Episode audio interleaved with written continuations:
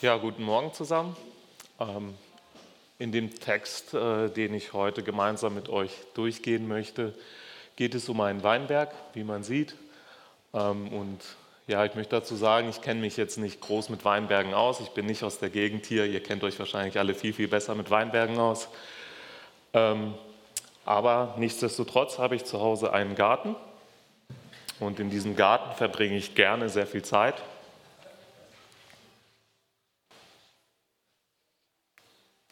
Moment. Genau. Ähm, ich verbringe sehr viel Zeit in meinem Garten und äh, wir haben da sehr viele Pflanzen gepflanzt. Oh, ja, ähm, genau. Das ist unser Garten.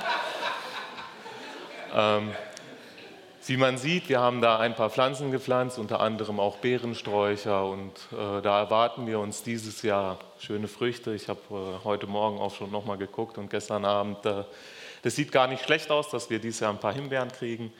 Und ähm, also es ist ja nicht so, dass, dass wir einfach das Grundstück gekauft haben und dann nichts gemacht haben, sondern wir haben wirklich Zeit investiert, haben Mühe investiert, haben Arbeit reingesteckt, haben Pflanzen gepflanzt, haben die gegossen und so erwarten wir irgendwann Früchte davon. Aber auf der anderen Seite des Hauses haben wir eine Lavendel gepflanzt vor, äh, neben der Haustür, neben der Wärmepumpe. Und diese Lavendel, die ist eingegangen, die ist vertrocknet, die ist kaputt gegangen.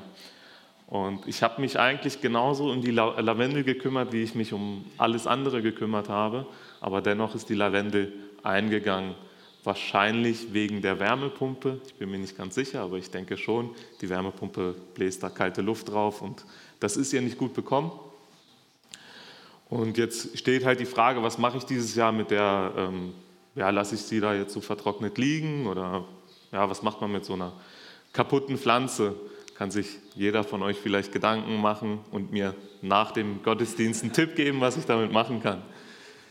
Genau, und ich möchte dann als nächstes den Bibeltext aus Jesaja 5, 1 bis 7 vorlesen. Nun will ich singen von meinem Geliebten ein Lied meines Lieben von seinem Weinberg. Mein Geliebter hatte einen Weinberg auf einem fruchtbaren Hügel, und er grub ihn um und säuberte ihn von Stein und bepflanzte ihn mit Edelreben. Und er baute einen Turm in seine Mitte und hieb auch einen Kelter darin aus. Und er erwartete, dass er Trauben brächte, aber er brachte schlechte Beeren. Nun denn, Bewohner von Jerusalem und Männer von Juda, richtet doch zwischen mir und meinem Weinberg. Was war noch an meinem Weinberg zu tun, das ich nicht an ihm getan habe? Warum habe ich erwartet, dass er Trauben brächte und er brachte schlechte Beeren? Nun, so will ich euch denn kundtun, was ich meinem Weinberg tun will. Seinen Zaun wegnehmen, dass er abgeweidet wird, seine Mauer niederreißen, dass er zertreten wird und ich werde ihn zugrunde richten. Er soll weder beschnitten noch behackt werden, und Dornen und Disteln sollen in ihm aufschießen. Und ich will den Wolken gebieten, dass sie keinen Regen auf ihn fallen lassen. Denn der Weinberg des Herrn, der Herrscher, ist das Haus Israel. Und die Männer von Juda sind die Pflanzung seines Ergötzens. Und er erwartete auf Recht, und siehe da, Blutvergießen. Auf Gerechtigkeit, und siehe da, Wegeschrei. Ja, als mir Martin diesen Text gegeben hat, habe ich mich erstmal ein bisschen schwer getan. Ist jetzt nicht irgendwie ja, so was Freudiges. Ähm, und ich habe mich auch schwer getan, Altes Testament und dann, ja, irgendwie wie so ein Gedicht fühlte sich das so an. Es, ja, ich habe mich dann mit dem Text beschäftigt. Es ist ein Lied, was ähm, der Prophet Jesaja gesungen hat. Und äh, ich glaube, wir können alle froh sein, dass ich das jetzt hier nicht äh, gesungen habe. Ähm, aber er hat es dem Volk vorgesungen und ja, bei Liedern hat man mehrere Strophen meistens und ein Refrain. Also hier habe ich jetzt nur Strophen gefunden in dem Liedtext. Und in der ersten Strophe, die Jesaja singt, geht es um die Situation. Er beschreibt eine Situation, in der sich der, der Bauer oder der Weingärtner befindet. Und er fängt an mit dem Lied, er will ein Lied singen von von seinem Geliebten, ein Lied seines Lieben und dann noch einmal mein Geliebter. Also Jesaja beschreibt hier dreimal direkt zu Anfang seine Beziehung zu diesem, zu diesem Weingärtner. Und es ist ihm so wichtig, dass er nicht nur einmal sagt, okay, mein Geliebter hat einen Weinberg, sondern er erwähnt es dreimal. Das zeigt, was für eine Beziehung er zu Gott hatte. Und ähm, im Gegensatz vielleicht oder im Kontrast dazu zum, zum Volk Israel, zum Volk von Juda, ist es hier nochmal ganz deutlich, wie wichtig Gott ihm ist. Und so fängt er an zu singen über den Weinberg und äh, über den Gärtner, wie, wie, wie er sich um diesen Weinberg kümmert. Er grub ihn um, er säuberte ihn von Stein, er bepflanzte ihn und er baute einen Turm. Also er baut jetzt nicht irgendwie einfach nur eine Wachhütte oder irgendwas, was wahrscheinlich auch schon gereicht hätte. Er gibt wirklich sein Bestes. Er gibt nicht nur das, was er hat, sondern wirklich alles. Er gibt sein Bestes. Und wenn wir das jetzt, wir wissen ja in dem Text am Ende kommt es heraus in Vers 7, dass es eine Metapher zu, zu Gott und dem Volk Israel ist. Wenn wir das jetzt hier gleich schon in den Vergleich setzen, was Gott für das äh, Volk Israel getan hat, also er hat, er hat nicht nur ein bisschen was für sie gemacht, sondern er hat ihnen alles gegeben. Er hat es von Anfang an perfekt ge geplant. Als, als Jakob mit seinen Söhnen ähm, im, im Land gewesen ist, in, im, im verheißenen Land und eine Hungersnot bevorstand, da hat Gott sich frühzeitig darum gekümmert. Er hat, er hat Josef nach, Israel, äh, nach Ägypten geschickt und ähm, hat dann sein Volk nachgezogen, damit sie nicht verhungern, damit sie in Ägypten genug zu essen haben. Als es ihnen dann in Ägypten schlecht ging, hat er das Volk aus Ägypten rausgeführt. Er hat sie durch die Wüste geführt. Er hat ihnen Essen aus dem Himmel gegeben. Und er hat wirklich alles immer dafür getan, was er konnte, was, was er auch tun wollte, um dem Volk etwas Gutes zu tun. Und wenn wir dann in der, ab dem dritten Vers weitergehen, dann kommen wir auf die zweite Strophe und da wird die Situation reflektiert.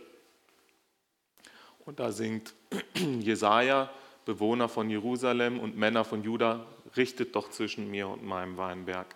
Also er bezieht die, den Zuhörer hier mit ein.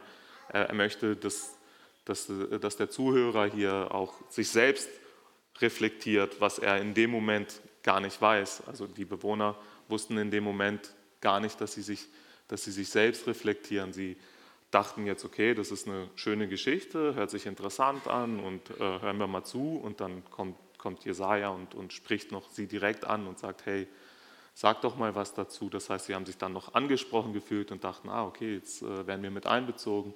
Dann haben sie sich vielleicht Gedanken gemacht, okay, was hätte man noch mehr machen können? Man hätte eigentlich gar nicht mehr machen können.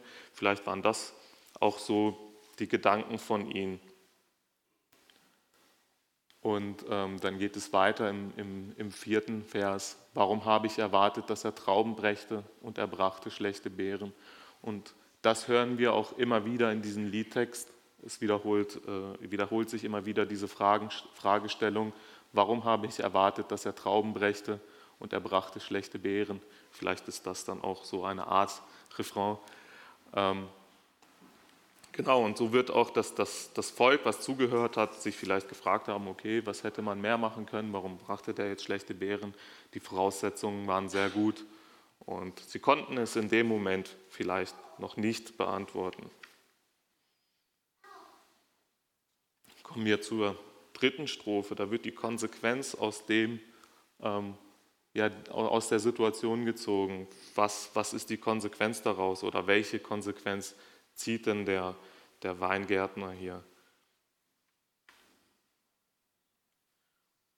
Und in Vers 5 fängt er schon an, er möchte den Zaun wegnehmen, dass alles abgeweidet wird, die Mauer niederreißen, dass es zertreten wird. Also er fängt auf einmal an, aktiv alles zu zerstören, bevor, wo er sich vorher so viel Mühe gegeben hat. Er hat sich bemüht, um alles gut zu machen und jetzt auf einmal, man könnte meinen, okay, das ist schon, schon ziemlich hart, er wird alles zugrunde richten, er will nicht mal, dass es beschnitten, behackt oder wird, es sollen Dornen und Disteln wachsen. Also man könnte meinen, er hat hier irgendwie einen Tobsuchtanfall. Also er kommt dahin im Garten, wird sauer, und rastet komplett aus. Und wenn wir wissen, dieser Weingärtner ist ja ein Beispiel von, von Gott, dann fragen wir uns, ist es Gott oder gibt es Geschichten, die uns daran erinnern, die das vielleicht sogar bestätigen, dieses Bild Gottes, dass er wütend wird, dass er ausrastet. Also mich hat es sofort an die Sinnflut erinnert, als Gott uns Menschen überdrüssig war und ja, eine Sinnflut über uns hat kommen lassen, und, um uns alle zu vernichten. Und ähm, ja, so lernen wir Gott in der Bibel vielleicht manchmal, wenn wir es lesen, als, als Zerstörer kennen. Und äh, ich habe so meine Schwierigkeiten damit und äh, habe mich dann ein wenig damit beschäftigt. Und für mich ist das, ist das nicht dieses Bild. Gott ist kein Zerstörer. Gott ist Schöpfer. Er möchte nicht zerstören, er möchte schaffen. Und er hat auch die Sinnflut über uns Menschen nicht kommen lassen, um uns Menschen alle zu zerstören, weil er uns überdrüssig war. Er hat ja nicht alle Menschen vernichtet. Und wenn er uns überdrüssig wäre, dann hätte er alle Menschen vernichtet. Aber warum hat Gott bei der Sinnflut acht Menschen übrig gelassen und den Rest vernichtet? Warum macht der Weingärtner den Garten komplett kaputt? Warum macht er das? Wenn wir in Jeremia 2,21 lesen, da sagt Jeremia zum Volk ähnliches, was Jesaja sagt. Und ich hatte dich als Edelrebe gepflanzt, lauter echtes Gewächs. Und wie hast du dich mir verwandelt in entartete Ranken eines fremden Weinstocks?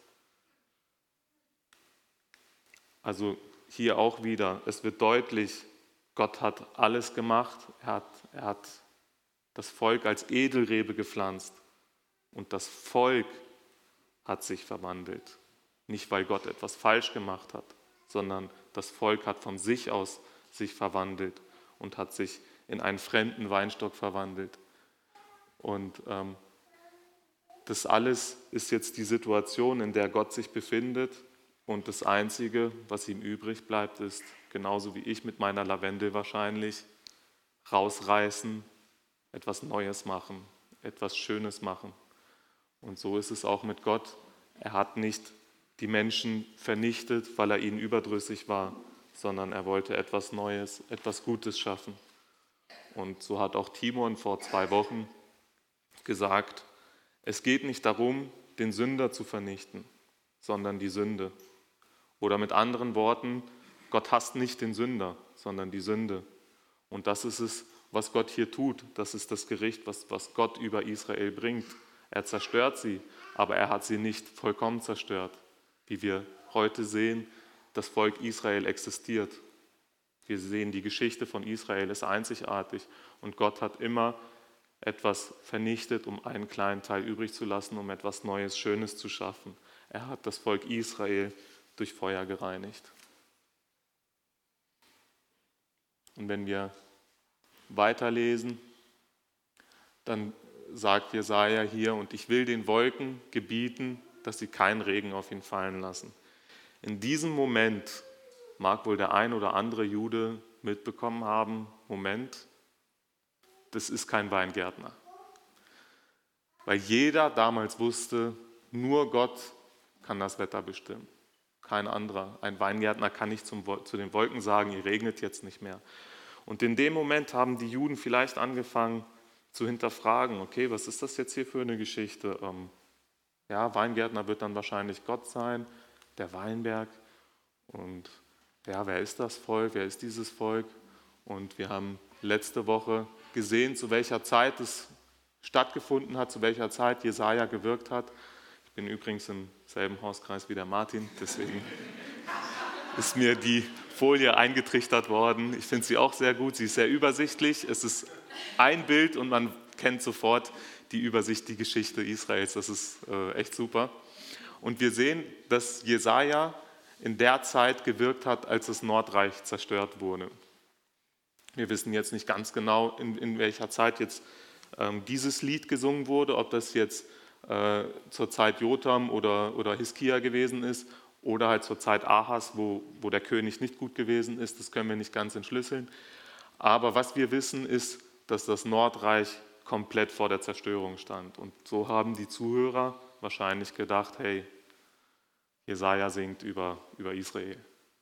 Und ähm, wir wissen ja auch, dass ähm, Israel, das Volk, auch immer sehr schnell darin war, zu verurteilen oder sich selbst aus der Affäre zu ziehen und äh, andere zu verurteilen für das, was sie tun. Und so haben sie wahrscheinlich ähm, gedacht oder so stelle ich mir das vor, dass sie in dem Moment vielleicht einige gedacht haben, hey, das, das Lied geht um Israel und ähm, die werden vernichtet werden. Genau. Und in der, im siebten Vers sind wir dann bei der vierten Strophe. Da wird gedeutet, um was es hier ging. Und da lesen wir, denn der Weinberg des Herrn, der Herrscher, ist das Haus Israel. Und die Männer von Juda sind die Pflanzung seines Ergötzens. Und jetzt hören die Zuhörer und denken, Moment, wir sind auch gemeint. Nicht nur Israel, wir sind auch gemeint. Männer von Juda. Jetzt können sie sich nicht mehr rausziehen. In diesem Moment merken sie, dass das Urteil, was sie vorher über den Weingärtner gesprochen, also nicht über den Weingärtner, sondern über den Weinberg gesprochen haben, dass es auf sie zurückfällt. Und wir sehen jetzt nicht, wie Israel auf das reagiert hat am Ende. Wir, wissen nur, wie ich gesagt hatte, dass sie gerne immer andere verurteilt haben, so wie auch der Prophet Jona, ähm, als er das Gericht über Ninive verkündet hatte. Da hat er, als, als äh, Gott dann das, das Gericht verhindert hatte oder gesagt, es soll, kommt jetzt nicht mehr über Ninive, das fand Jona nicht so gut. Also so merkt man vielleicht, wie so die Gedankengänge auch der Menschen damals gewesen sind. Und so haben wir auch heute in der, in der Textlesung gehört, wie ähm, ja, es auch um einen Weinberg ging und wie auch das Volk Israel ähm, befragt wurde und das Volk Israel ein, ein, oder die Pharisäer ein, ein Urteil sprechen sollten. Und sie sagten das Urteil, den Weinberg wird er an andere Weingärtner verpachten, die ihm die Früchte abliefern werden zu ihrer Zeit. Und Jesus, zwei Verse später, bestätigt das. Deswegen sage ich euch, das Reich wird von euch genommen und einer Nation gegeben werden, die dessen Früchte bringen wird. Wenn man das so liest, dann pff, fühlt sich gut an, oder? Also er nimmt Israel weg und gibt es uns. Ist jetzt, ist jetzt nicht schlecht. Die Frage ist, als wir den Text jetzt gelesen haben oder wenn wir die Geschichten aus der Bibel lesen, bei mir ist es oft so, dass ich mir denke, wie kann Israel so handeln? Wie können sie so handeln? Gott führt sie aus Ägypten, er führt sie durchs Meer, er schenkt ihnen Essen vom Himmel. Dann geht Mose für ein paar Tage auf den Berg zu Gott, um Gemeinschaft mit Gott zu haben. Und wenn er wiederkommt, haben sie ein goldenes Kalb gebaut und beten dieses an. Wie können sie das tun? Aber sind wir anders? Wie ist es bei uns, wenn wir am Sonntag in die Gemeinde gehen und am Montag in unseren Alltag starten? Sind wir anders als Israel? Bringen wir vielleicht auch am Sonntag unser Bestes bringen unsere Rauchopfer, unsere Bußopfer und am Montag gehen wir zur Arbeit und leben unseren Alltag. Vielleicht machen wir auch morgens oder am Abend stille Zeit, so zu den Randzeiten. Also wir starten mit Gott in den Tag, ist alles super.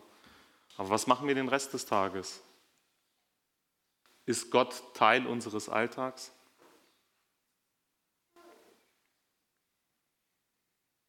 Welche Herzenseinstellung haben wir in unserem Alltag? Leben wir einfach unser Leben oder wollen wir Gott anbeten? In Johannes 15, 1 bis 5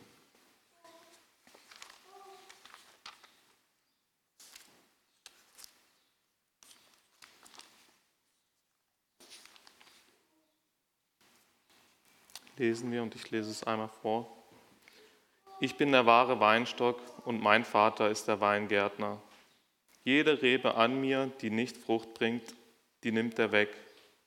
Und jede, die Frucht bringt, die reinigt er, damit sie mehr Frucht bringe. Ihr seid schon rein um des Wortes willen, das ich zu euch geredet habe. bleibt in mir und ich in euch. Wie die Rebe nicht von sich selbst aus Frucht bringen kann, wenn sie nicht am Weinstock bleibt, so auch ihr nicht, wenn ihr nicht in mir bleibt. Ich bin der Weinstock, ihr seid die Reben. Wer in mir bleibt und ich in ihm, dieser bringt viel Frucht, denn außer mir könnt ihr nichts tun. Jede Rebe, die an mir, jede Rebe an mir, die nicht Frucht bringt, die nimmt er weg. Also hier lesen wir, was Gott von uns erwartet. Er erwartet von uns nicht, dass wir sonntags in die Kirche gehen, Lieder singen, die Predigt hören, dann fünf Tage oder sechs Tage unserem Alltag nachgehen und am nächsten Sonntag wieder in die Kirche gehen. So haben die Juden und das Volk Israel auch gehandelt. Sie haben ihre Rauchopfer gebracht, aber ihre Herzenseinstellung, die war vielleicht nicht die, die Gott haben wollte oder die, die Gott auch gebührt. Sie haben keine Frucht gebracht. Und ich frage mich hier an der Stelle auch, Frucht bringen. Bringe ich Frucht? Bringe ich die Frucht, die Gott von mir erwartet? Was ist diese Frucht überhaupt? Die Frucht, die wir bringen müssen. Wenn wir in Galater 5, Vers 22 lesen, die Frucht des Geistes aber ist Liebe, Freude, Friede, Langmut, Freundlichkeit, Gütigkeit, Treue, Sanftmut, Enthaltsamkeit. Super zusammengefasst, finde ich. Friede finde ich gut. Bin voll für Frieden.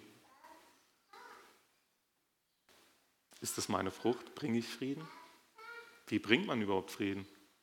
Freundlichkeit. Ja, jeder möchte, dass die Menschen einem freundlich begegnen. Aber es gibt Menschen, die immer ein Lächeln auf den Lippen haben. Und es gibt andere Menschen, denen fällt es schwer zu lächeln. Die sind einfach vom Typ her nicht so, dass sie rumlaufen und ein Lächeln im Gesicht haben. Da sieht man vielleicht allvierteljährlich mal ein Lächeln und das ist dann schon, schon viel. Aber ist das ein Begriff von Freundlichkeit? Gütigkeit, Sanftmut. Also ich tue mich schwer, das irgendwie praktisch zu verstehen oder was ist meine Aufgabe, Aufgabe daraus? Ich, ich weiß es nicht ganz genau. Ich weiß nicht, ob ich, ob ich diese Früchte habe oder wie ich sie zu bringen habe. Was muss ich, was muss ich tun, um diese Früchte zu bringen? Aber wir haben es gerade gelesen. In Vers 5, Johannes 15, in Vers 5. Ich bin der Weinstock, ihr seid die Reben. Wer in mir bleibt und ich in ihm, der bringt viel Frucht, denn getrennt von mir könnt ihr nichts tun. Und das ist ein beruhigender Vers. Ich persönlich kann gar keine Frucht bringen. Ich kann gar nichts aktiv tun, um Frucht zu bringen. Ich muss einfach nur in Jesus bleiben. Wenn ich zum Beispiel bei mir im Garten, beim Bernstrauch, einen Zweig abschneide und ihn neben den Strauch lege, wird er Frucht bringen? Wahrscheinlich nicht. Wenn ich ihn dran lasse, kann er sich aber auch nicht entscheiden und sagen, ich bringe jetzt keine Frucht oder ich bringe jetzt Kirschen oder ich bringe Äpfel. Er bringt das, was er zu bringen hat, was ihm gesagt wird. Und so ist es mit uns. Wenn wir in Jesus bleiben, dann bringen wir Frucht. Wir können uns gar nicht dagegen wehren. Wenn wir in Jesus bleiben, bringen wir die Frucht, die wir bringen sollen.